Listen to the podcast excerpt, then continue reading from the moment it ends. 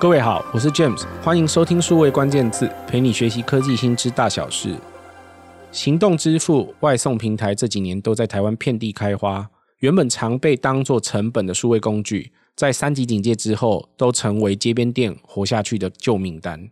到底该做什么才叫做完成数位化？可不可以列个清单，让零售餐饮业的老板们检查自己到底有没有少用了些什么？在这一集的数位关键字，我们邀请到做过餐饮业行销，也有大量数位经验的 Cloud AD 执行长陈怡如 Phyllis，但其实我们通常都叫他小东啊，来帮我们整理出这份现代开店必备的数位工具清单。我们欢迎小东。谢谢 James。呃，数位时代 Podcast 的各位听众，大家好，我是 Phyllis 小东，今天非常开心哦，来到这边来跟大家分享很多有关于街边店在做数位转型。不要说数位转型这个议题吼，好像有点难，就应该是说吼，我们怎么样透过数位化的工具呢，来增加我们的营收，或者是来呃降低我们在疫情时代因为营收所造成的一个缺口。所以今天有好多的故事要跟大家一起来分享，会非常的精彩哦。小东，呃，在疫情底下，我被问到很多很基础的问题，呃，譬如说，在做地方店的，在做各种零售店的，在做饮料店的，在做呃不一样贩卖的产生意的朋友，在疫情底下都受到很大的影响，因为三级警戒，基本上大家没事不会去逛店了，也很少有机会出去在街边走，大家通常都是决定完了之后买了就离开。所以我被问到了很多问题，有关到底我还可以做些什么啊？我业绩很惨呐，我没有办法继续生生存下去了，救救我吧！那这时候呢，我就被问到很多这样的问题。从你的观点里面，有没有什么清单或者是什么工具是可以提供给大家检查自己？我们现在还离数位转型有多远？我先讲三个重点哈，我觉得这三个重点是你分别应该都要先做的哦。如果你是街边店的话，首先第一个你要先看一下你的支付工具。我想疫情时代应该很多人会很害怕支付现金哦，因为现金可能会担心啊有没有病毒啊等等的，所以你的支付工具是不是有数位化？我举一个例子哦，现在我们去任何的 Seven、全家等等的。地方我们都一页数位化，为什么？因为唐凤发明的这个 QR code，我们要去到哪边，全部都要扫 QR code 实名制的这个这个呃工具嘛。所以现在你可以问一下你身边的朋友，有没有现在谁还不会扫 QR code 的？应该没有了哈。所以第一个数位的支付工具应该要来准备。再来第二个，以往我们店家比较少会做的所谓的数位内容，那呃内容的部分，我认为。呃，其实也可以在这个疫情转型的时代，其实也应该来准备。那你不要去想说啊，我要准备内容，好像还要去找一个小编，又要花的什么成本？其实不用，手机拍照就是你最好的内容哦。所以照片是你最好的内容。那待会我们会分享，你有这些照片，你可以发布在哪一些呃社群的平台，让你可以很简单、很轻松的去经营哦。再最重要一件事情哦，们如果是饮料店，我们是餐厅，我们是商家，你去看看哦，James，你疫情时代你是不是最常在滑 Uber Eats，最常在滑 Foodpanda，要点什么，要订什么，对吧？对，没错。如果我现在基本上需要今天没有办法自己在家煮东西的话，我一定是找呃 Uber Eats 或者找 Foodpanda，呃 Foodpanda 来很快的去找到我可以做呃可以订什么东西。对，所以外送平台、外送定位工具这个平台，你开始观望了没有？或者是你开始做了没有？所以在这样子的疫情的时代，我们的实体店铺、我们实体的店家怎么来做？我觉得三个三三个检核点哦。第一个是你数位的支付工具准备好了没有？哦，或者是你开始准备了没有？那第二个是你的基础内容，基础内容你的建制有没有开始准备了？那第三个是你外送或者是定位。的平台，你开始来呃准备了没有？所以三个工具，我认为是在这个疫情时代或是后疫情时代都是非常重要的。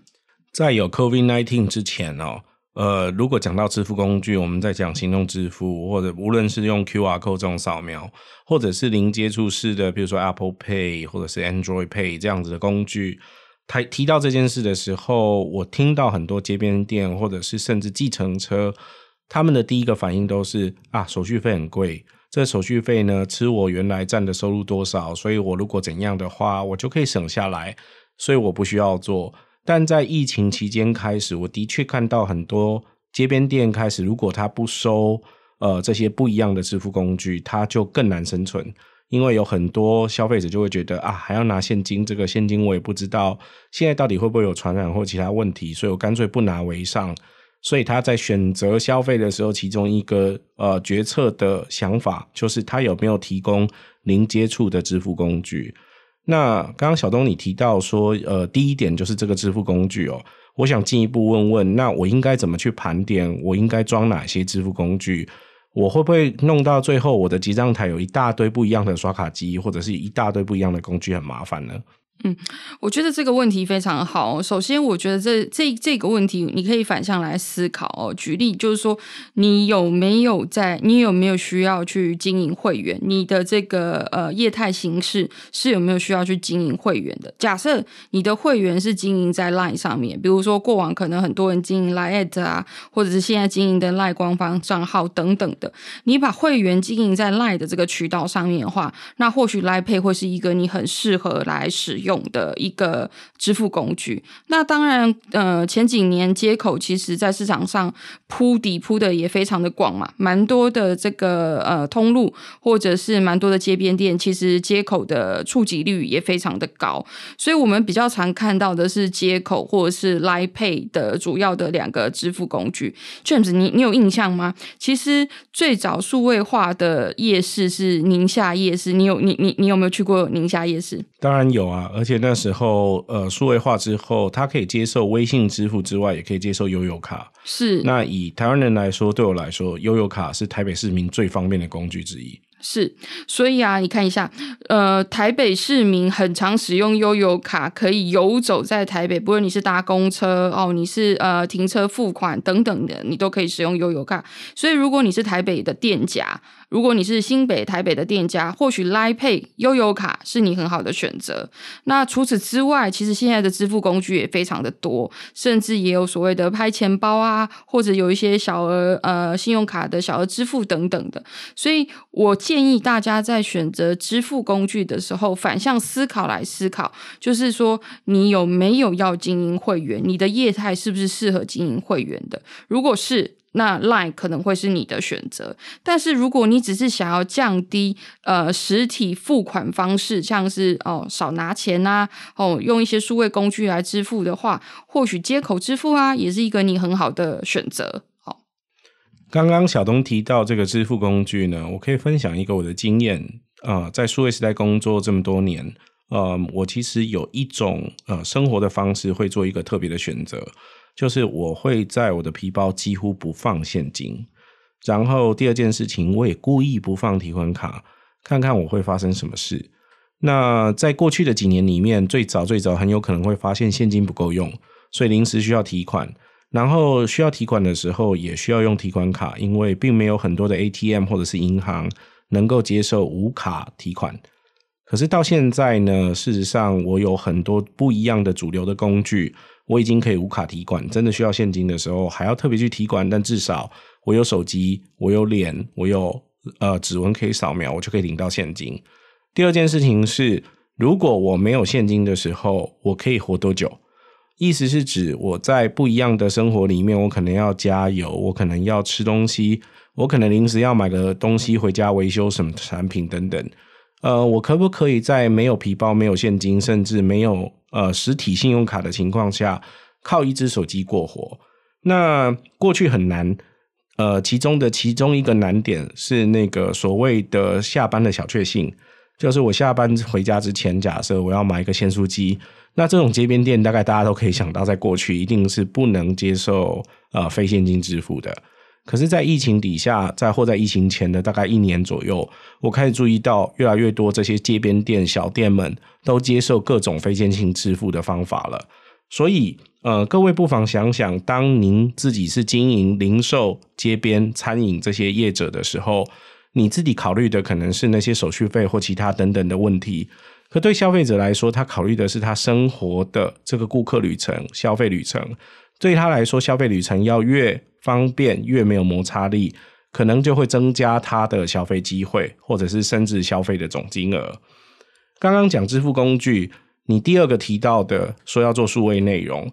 那可是对很多人来讲，要做内容永远都不简单。要做行销，哎，我要有个小编，我要拍照，我要写一些文案，然后我可能还要会满千送百。我要不要，譬如说，还甚至可以有人帮我做这些设计，或者是美术等等的？我可以用什么方式，很快的透过简单的方法就做到数位内容，甚至可以去接触市场吗？好，我这边跟大家分享哦，几个数位内容你可以发布的平台哦，大家这边可以稍微记一下哦。比如说第一个，我想应该蛮多人都有创建所谓自己的粉丝专业，就是粉丝团的部分。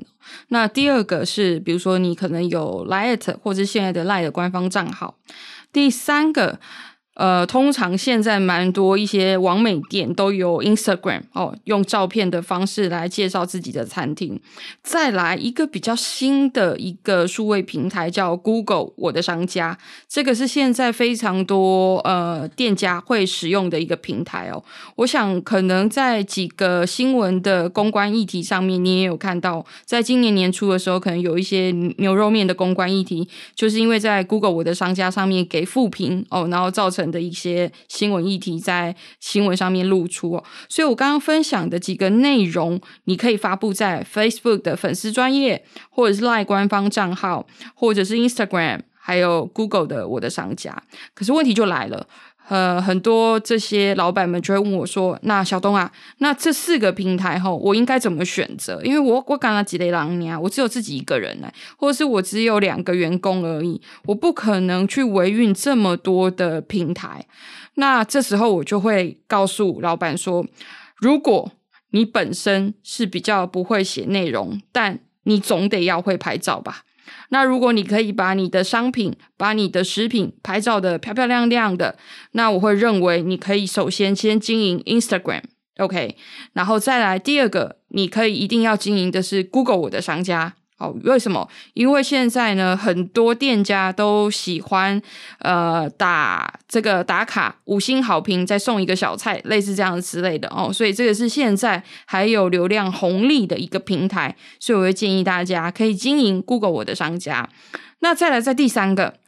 可能就是赖赖赖的这个官方账号，或是阿赖的账号跟 Facebook 粉丝团。我把我们做这个小吃店的店家，把这两个放的比较后面的原因是什么？因为这两个平台多半你要经营内容的话，一定得图加文。图加文一起来做，那我听到太多老板跟我讲说啊，要写文哦，我十个字我都挤不出来了，何况要写五十个字或八十个字。所以因此啊，我刚刚介绍的这四个平台，如果以排序来说的话，我会建议大家，Instagram、Google 我的商家一定要做，那 Line@ 的或者是 Line 官方账号呢，或粉丝专业呢，可以考虑其次来做。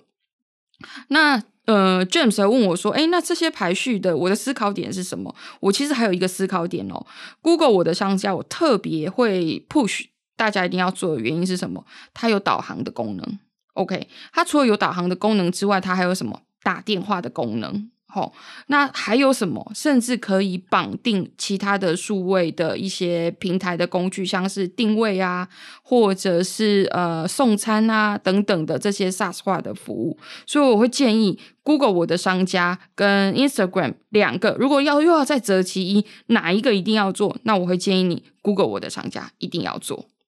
跟刚刚你在讲支付工具的时候，你有一个评判点是讲到说，看你有没有要做会员系统。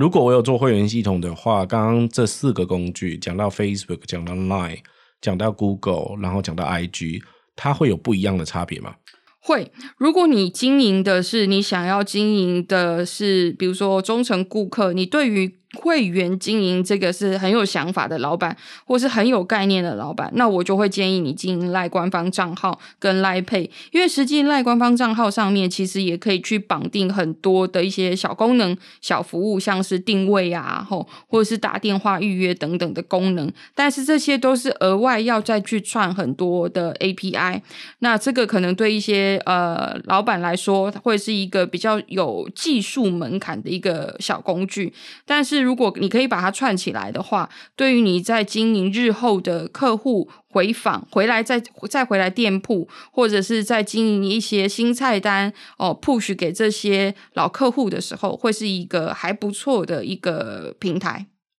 刚刚提到的 Google 我的商家，我第一个先想到的是，因为它我的商家它就露出在这个 Google Map 上。对于很多朋友来说，地图是一个平常生活依赖的工具。如果你只是呃平常都是单点两点移动哦，就是譬如说你都是从家移动到公司，从公司回到家，其实基本上没有其他移动的话，你大概相对单纯，不会没事就开到导航。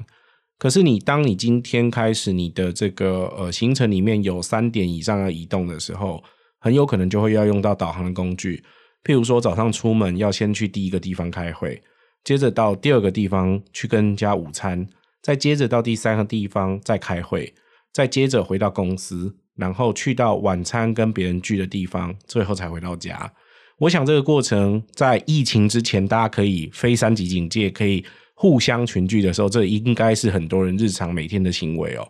那我不知道大家有没有注意到，你日常在做这件事的时候，如果今天地点是你要负责找，那这时候你就会开始用到 Google 的工具去看看，呃，是不是我离我开会的地点附近有一个咖啡厅，或者是有一个餐厅，我们是不是可以直接约在那个咖啡厅或约在那个餐厅？所以开始你的需求其实就会开始需要有资讯帮你满足。知道那个咖啡厅有没有插座，有没有网路可以用？要知道那一个餐厅是不是有包厢可以预约？那是不是要事先定位，还是他会呃去当场排就可以？还有可能会看一下环境，他开会或讲话方不方便？会不会有其他问题？还有，我想很多朋友应该也都会很在意的吧？如果是餐厅，会特别想要看一下他的这个菜单，为什么要看价格带？可能在哪里？会不会要考虑到你跟你聚餐的朋友有没有什么东西是不能吃？我想这些都是决策过程很重要资讯的一部分。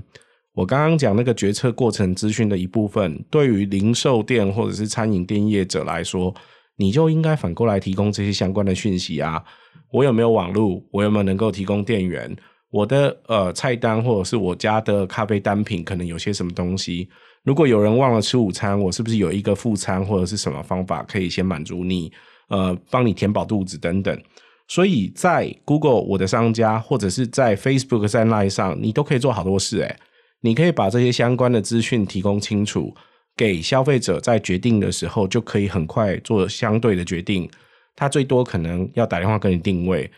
小东刚刚有提到一个，那如果有连接定位系统就更好了。小东。定位系统好做吗？呃，我觉得呃，定位系统好做吗？这件事情，我们从需求端来看好了。呃，很多上班族其实可能在上班的时候都不太方便打电话定位，因为你会很害怕老板可能从你旁边走过去的时候，发现你正在拨电话定晚上要去吃麻辣锅这件事情，对吧？很尴尬。怕被他知道在哪一间麻辣锅，等下老板也来凑局怎么办？对，很害怕，很担心。那所以简单来说，应该从消费者的角度来思考，我们怎么把消费者来到店铺前面这一端的行为做数位化这件事情，是我们应该做思考的。特别是在疫情的时时，呃，疫情的这个阶段，怎么说呢？比如说你串了 Google 我的商家之后，其实很多订餐、很多呃定位的资讯，你可能可以透过呃，搜寻地图之后，然后按下地图上面的呃 Uber Eats 的订餐啊，或者是呃 Easy Table 的定位啊，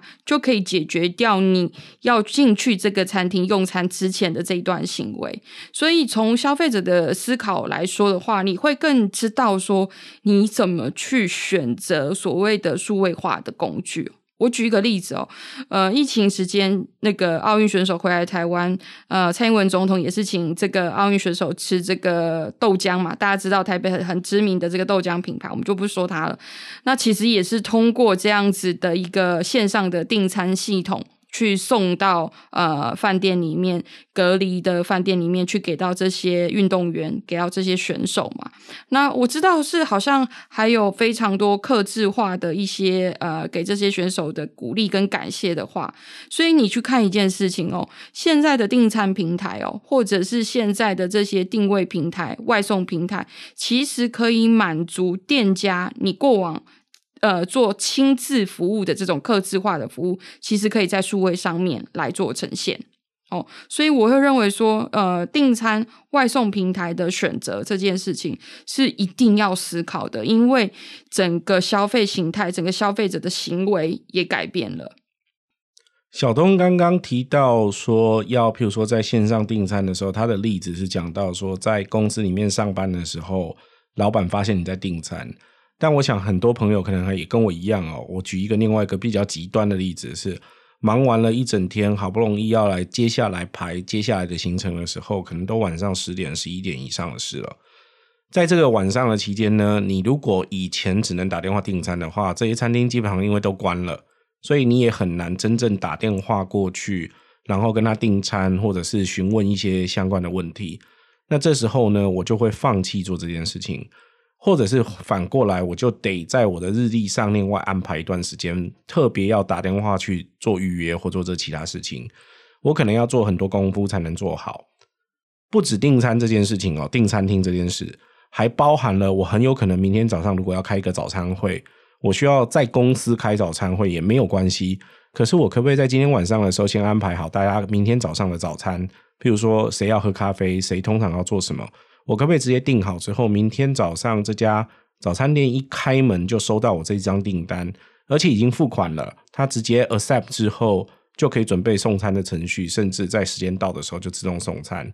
还是我非得在早上的那段时间我才可以开始订餐这件事？这两件事是不一样的。大家现在去看，像 Uber Eats 或 Foodpanda 都有提供事先订餐的服务了，很多餐厅是可以预先接受订单的，这已经改变很多事。因为你就有可能可以事先安排未来的一些行为或者是常态。那反过来说，我们刚刚都是从消费者端来谈，所以我们会有这样的行为，自然也会希望得到这样的服务。这样的服务同时也可以开启朋友们更多的商机。那如果从营运端来谈的话，我到底该装些什么工具呢？小东？呃，我会建议大家吼，在营运端上面哦，嗯，疫情期间哦，其实呃，可能店家的生意受到很大的影响，可能你的呃员工减少了，然后可能剩下老板或者是剩下老板跟你的太太两个人在营运你的店铺，那你可以趁这个时间去思考一件事情哦，那我怎么样把我原本很耗费人力的事情，很耗费人力时间的这个东西，我怎么样透过很简单的像是 POS 的系统，或者是电子化的支付的系统来做使用，然后去降低你的营运的人事成本也好，或者是降低你的时间成本也好，我觉得这个其实会还蛮重要，你必须去思考的。所以过往可能我们没有串所谓的 POS 机，那未来你可以思考看看哦，在 POS 机的呃串接上面，是不是可以符合你更清楚、更简单的去分析、举例，比如说你的消费者轮廓，或者是你的餐点的呃这个点餐的这个比例，或者是去看一下你的过往，你可能还要手开发票。我相信有些店家还在手开二联式的发票哦，其实这都非常耗费人力的这件事情，是不是？未来串了 POS 系统之后，可以降低你的时间成本，跟降低你的人力成本。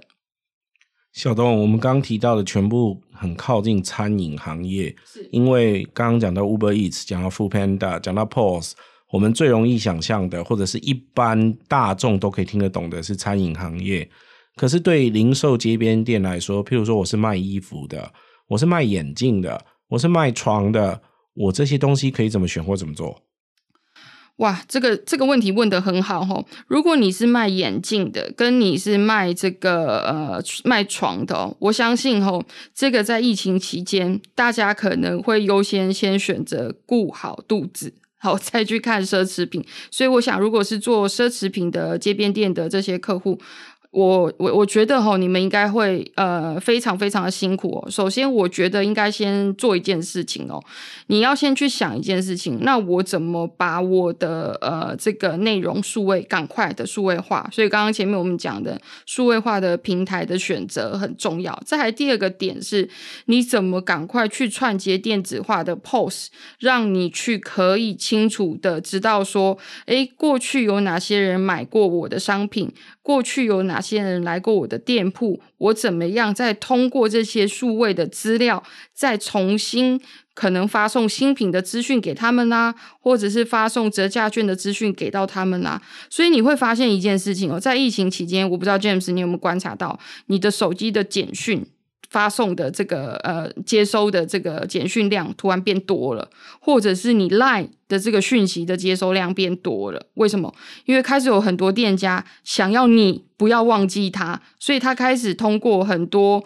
可能他有的一些系统化的工具来接触他有机会的消费者。不止呃手机的简讯或者是 Line 的呃所有的讯息都变多了，我还注意到另外一个现象是脸书广告也变多了。是。脸书广告上面有很多食衣住行娱乐，原本的我在实体比较会看到的一些东西，现在都转到数位上来对我做投放，所以我知道好像世界变了，因为有很多东西以前我们可能是去街边做决定，比如说买眼镜或者是买床，你总得摸摸试试，看看这床硬还软，甚至看可不可以在现场还试躺一下吧。疫情期间零接触，谁给你试躺啊？那这时候呢，我要怎么处理？所以我可能就要到线上去选择。对，没错。所以现在啊，嗯，我们其实做蛮多街边店，比如说像户外用品店啊，或者是做床的客户啊，在呃疫情的期间呢、啊，我我都我都跟这些老板说，疫情的期间他一夜数位化了。他本来还在想说，我要不要开电商平台啊？我不要不要上电商的网站啊？我要不要去某某开个店啊？PC Home 开个店啊？这一夜期间，他们马上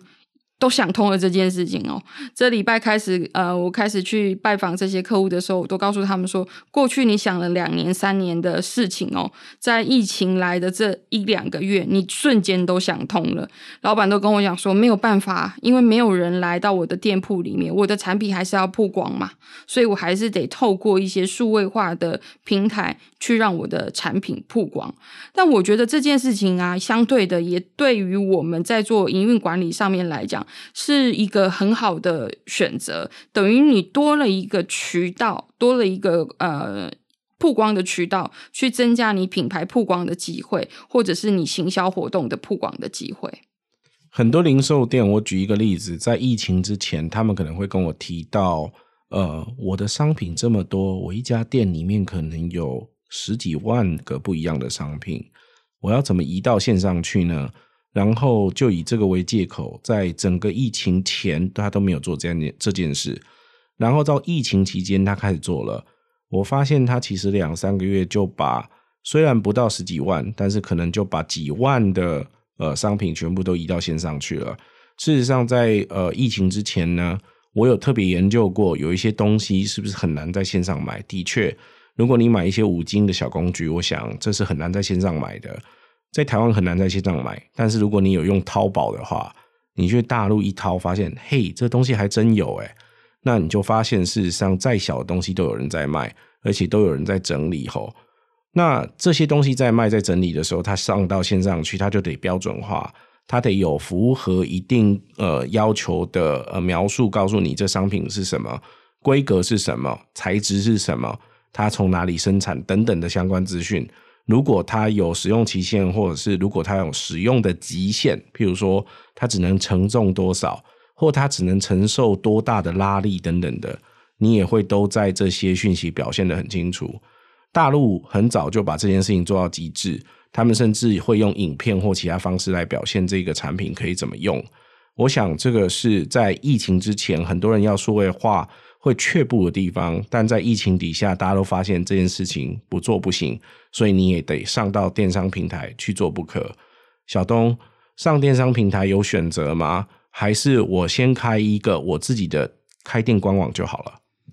呃，我觉得上电商平台有没有选择这个问题哦，其实，嗯，每一个电商平台都还是有它的属性跟定位哦。举例，比如说像，呃，我举一个比较大的一个题哦，比如说你想要买三 C 用品，你想要买手机，最近 iPhone 十三刚发布，你可能首先会想要去的是 PC Home 哦这样子的一个平台。那你想要买卫生纸，想要买日用品，你可能会想要去考虑去 Momo。所以我要讲的意思是说，每一个电商平台它都有所谓的会员定位或销售的定位存在。那至于我们的商品，举一个例子哦，比如说你是店家，你做冷冻包，你做冷冻食品哦，你把你的菜把它做成冷冻食品。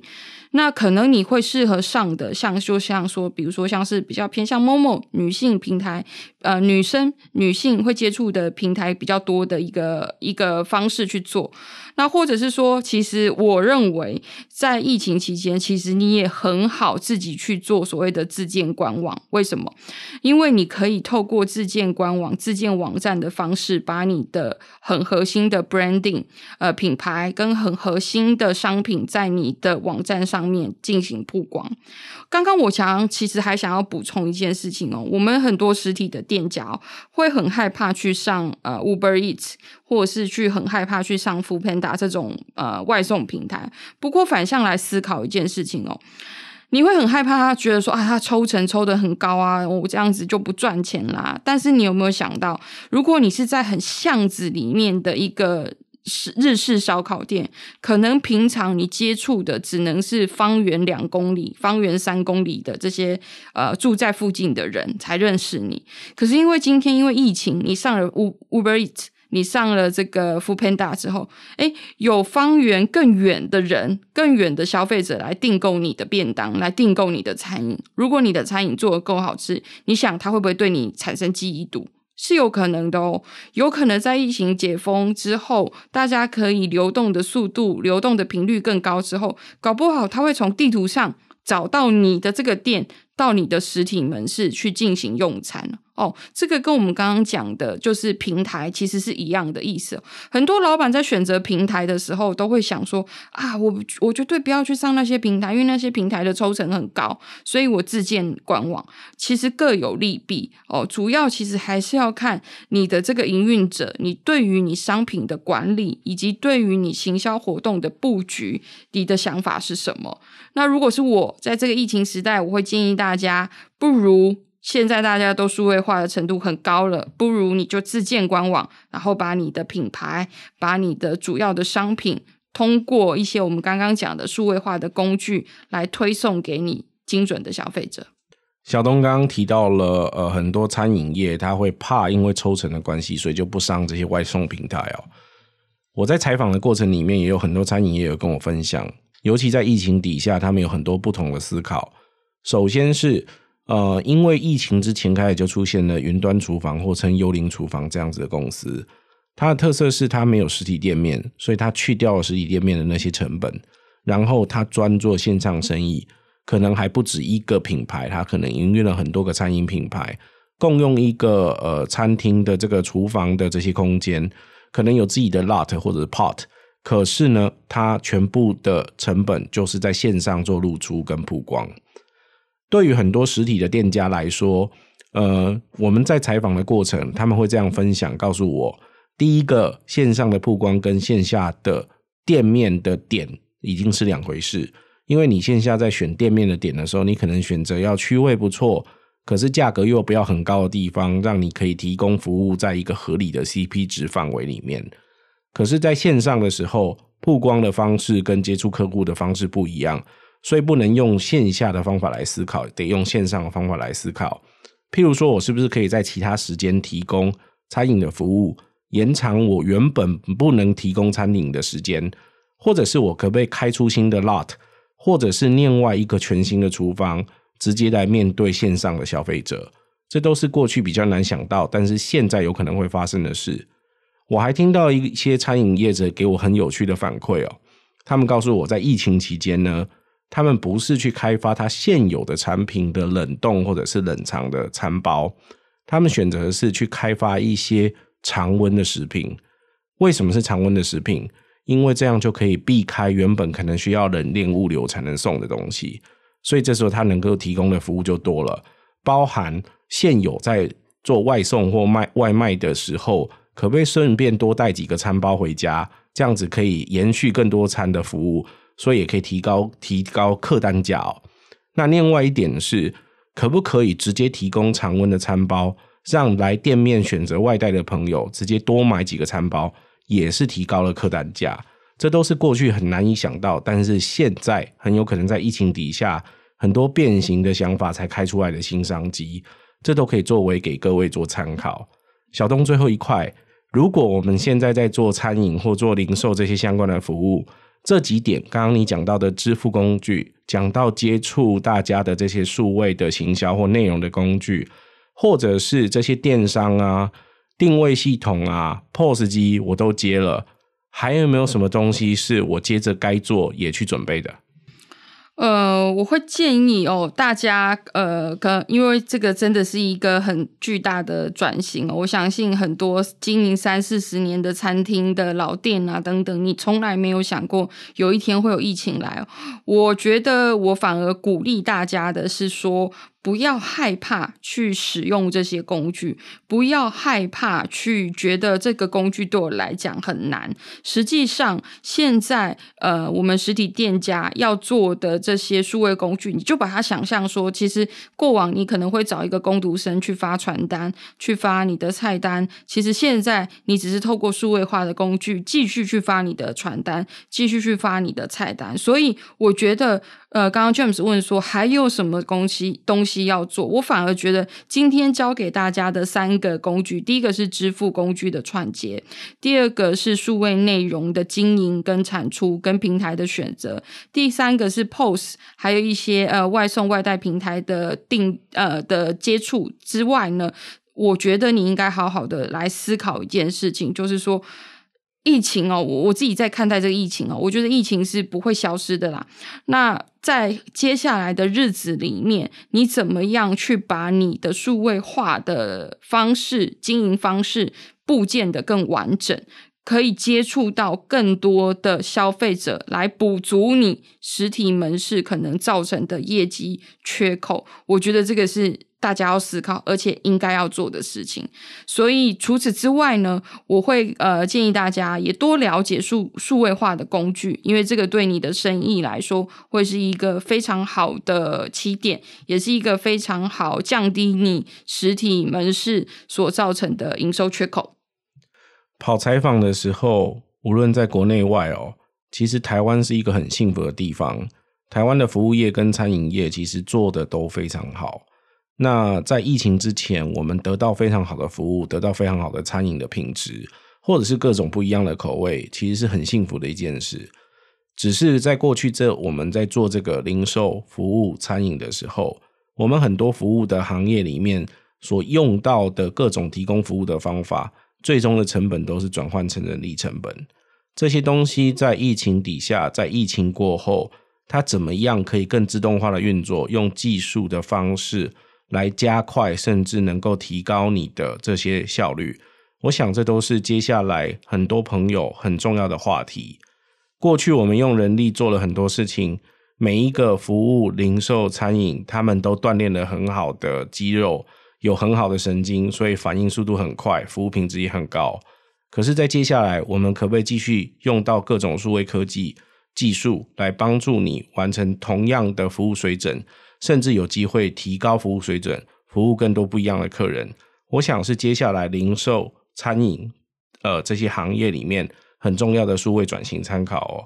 今天很谢谢小东来为我们分享，他讲了支付工具，讲了数位行销的平台，也讲了你这些东西该做之外，也要做 POS，要做外送外带的相关的平台，甚至现在也有很方便的定位平台，这些都是你要考虑去做的事情。这些是很多。我们在做数位转型的时候的基础清单哦，那甚至你在营运的过程当中有没有可以数位化的部分，也是你可以继续去考量的点。我们谢谢小东的分享，谢谢，也谢谢各位线上的收听。希望你喜欢这集的节目，欢迎各位有机会多多帮我们转发或评论点赞。我们下期再会。